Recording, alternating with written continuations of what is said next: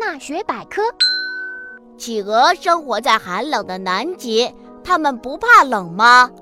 企鹅浑身长满了又密又软的羽毛，这些羽毛的尖端弯弯的，一层压着一层，连水都透不进去。在羽毛的下面还长着密密的绒毛。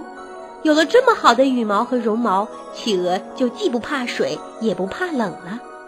就连刚生下来的小企鹅身上也长着厚厚的羽毛，它们不会觉得冷。另外，企鹅的身体里还有厚厚的脂肪，也能很好的帮助保暖。